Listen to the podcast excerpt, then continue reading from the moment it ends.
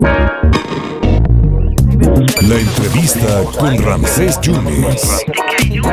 Siempre muy generoso a estos medios de comunicación, el eh, doctor José Nabor Cruz, quien es eh, Cruz Marcelo, quien es el secretario ejecutivo del Coneval. Felices fiestas, que haya un mejor 2023 pues para todo México, para todo el mundo, que haya salud, que haya bienestar.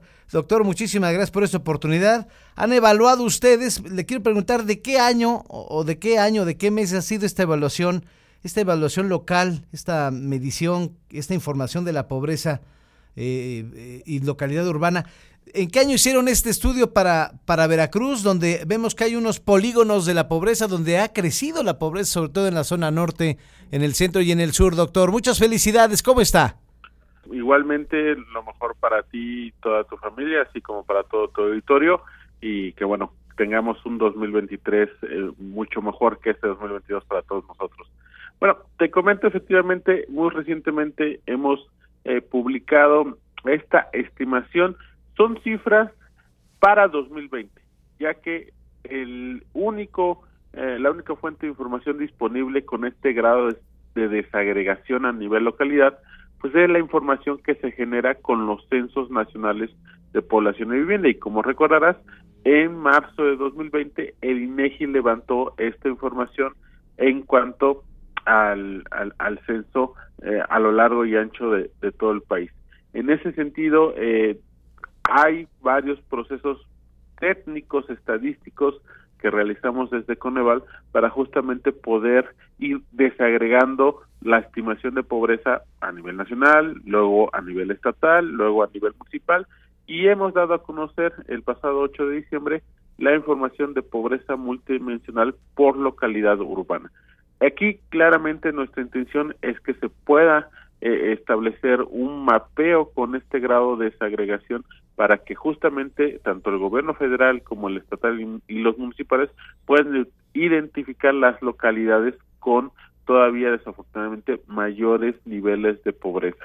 En ese sentido, Veracruz efectivamente se encuentra junto con el Estado de México, Puebla, Chiapas, Oaxaca y Michoacán como las entidades, las siete entidades que concentran un número importante de localidades con más del 60% de su población o más en situación de pobreza. Estamos hablando que estas siete entidades, donde incluimos a Veracruz, contabilizamos 1.864 localidades urbanas donde, insisto, tenemos más del 60% de la población en situación de pobreza multidimensional. Ahora bien, si ya lo vemos a nivel de la propia entidad, a, nivel eh, Veracruz, pues tenemos desafortunadamente todavía un corredor, yo le diría de esta manera, un corredor que está básicamente concentrado en las áreas rurales serranas del estado de Veracruz, mucho de la parte digamos que colinda con tanto Hidalgo como con Puebla, donde se ubican localidades donde hay más del 60 o inclusive en la alta serranía del estado localidades urbanas con más del 80% de su población que se ubican en el rango de más del 80% de su población en situación de pobreza multidimensional. Entonces, también parte de la recomendación que generamos desde Conaval es que justamente los municipios puedan hacer uso de los fondos federales, como el Fondo de Aportaciones para Infraestructura Social, para llevar a cabo intervenciones justamente en estas localidades con mayor prevalencia de pobreza multidimensional a nivel urbano en, al interior de sus municipios. Eh, eh, doctor, entonces, por ejemplo, decía que en el sur, el Uxpanapa, Santiago Sochapa, los Tuxtlas, Catemaco, Mecayapan, Tatahuicapan de Juárez, Zaragoza, estaban sobre un 86% de, de, de aumento y Pajapan el 90%. Esto es en la zona sur, doctor. Eh, efectivamente, ahí tenemos desafortunadamente todavía una alta prevalencia en cuanto a estos niveles de pobreza obviamente tenemos eh, una diferenciación en, digámoslo así, en las cabeceras municipales. En la mayoría de las cabeceras municipales para el Estado de Veracruz se concentran los niveles de pobreza hacia la mitad de la población, entre un 40 y 60%.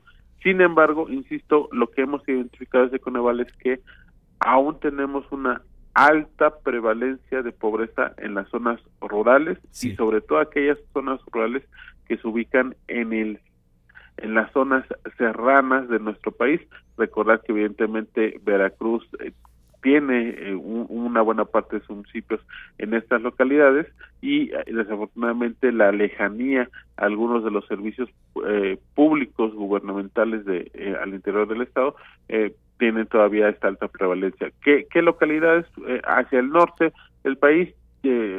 localidades como Chinampa de Gorotiza, Citlaltepet, propiamente Pánuco también, eh, Tamos, la localidad de Tamos, en el municipio de Pánuco, pues tienen rondando más del 60% de su población. Tanto Yuca, que está en el rango del 60 al 80% de su población eh, de esta localidad en situación de pobreza. Y, y, en esta información yo invitaría a todo auditorio a que lo pueda consultar. Hemos construido en, en Coneval una plataforma pública, abierta, gratuita, donde a través de mapas pueden identificar las localidades y acceder a la información que hemos estimado para todas las localidades urbanas de Veracruz en estos niveles de pobreza correspondientes a 2020. Doctor, también habla usted de la zona centro, Jalacingo, Altotonga, Tatatila, Tenochtitlán, Chiconquiaco, Tlacolula, Mihuatlán, Villaldama, Comapa, Temapa, Totutla, Taltetela, Cosautlán, Izhuacán de los Reyes y Ayogalulco ha subido la la pobreza significativamente en un 60-80%. Pero insisto, ¿este reporte es del 2020, doctor? Efectivamente, porque como te comentaba, pues nuestra fuente de información primaria es la del Censo de Población y Vivienda y ahí eh, muy rápidamente la explicación técnica es que al momento que se levanta el censo hay algunas viviendas que tienen un cuestionario ampliado. Este cuestionario ampliado le permite a instituciones como a Coneval pues realizar estimaciones a mayor profundidad, con mayor grado de segregación y justamente esto es lo que nos ha permitido realizar esta estimación de pobreza multidimensional. Obviamente por el costo básicamente que, que esto significa una desagregación y un levantamiento de esta de ese tamaño, pues solamente tenemos información disponible cada cinco años derivado del conteo o de los censos de población viviente. Entonces, la siguiente actualización eh, la llevaremos a cabo una vez que INEGI levante el conteo de población vivienda para 2025. Entonces, sí le creemos al secretario de Desarrollo Social de Veracruz, a, a don Guillermo Fernández, al decir que las cifras que vengan, las del 2023, ya ha cambiado significativamente, se ha, se ha reducido la pobreza, es lo que él argumentaba. Las cifras que daremos a conocer en 2023, en agosto, para ser más específico, serán a nivel estatal. Ah. ¿Por qué? Porque ahí es, INEGI hará pública la encuesta nacional ingreso-gasto de los hogares. Te comento, ya la acabó de levantar, la realizó el levantamiento entre agosto y noviembre de este año. Es una encuesta solamente con desagregación nacional y estatal daremos a conocer en agosto, una vez que INEGI haga pública esta encuesta, nosotros daremos a conocer los niveles de pobreza multidimensional a nivel estatal y bueno, ahí claramente Veracruz y el resto de las entidades del país tendrán su actualización correspondiente a 2022. Eh, Doctor, gracias por su generosidad de contestarnos y felices fiestas, ¿eh? Al contrario, que tengan un excelente día, feliz cierre 2022 y lo mejor para 2023. Muchas gracias al doctor José Nabor Cruz Marcelo, secretario ejecutivo de este Coneval, ¿no? De este Centro Nacional de Evaluación y Política de Desarrollo Social, el Coneval. Cifras del 2023 y las actualizaciones serán hasta el próximo año y entonces ya se verá cómo andamos en cuestión de pobreza en la entidad veracruzana. El doctor José Nabor.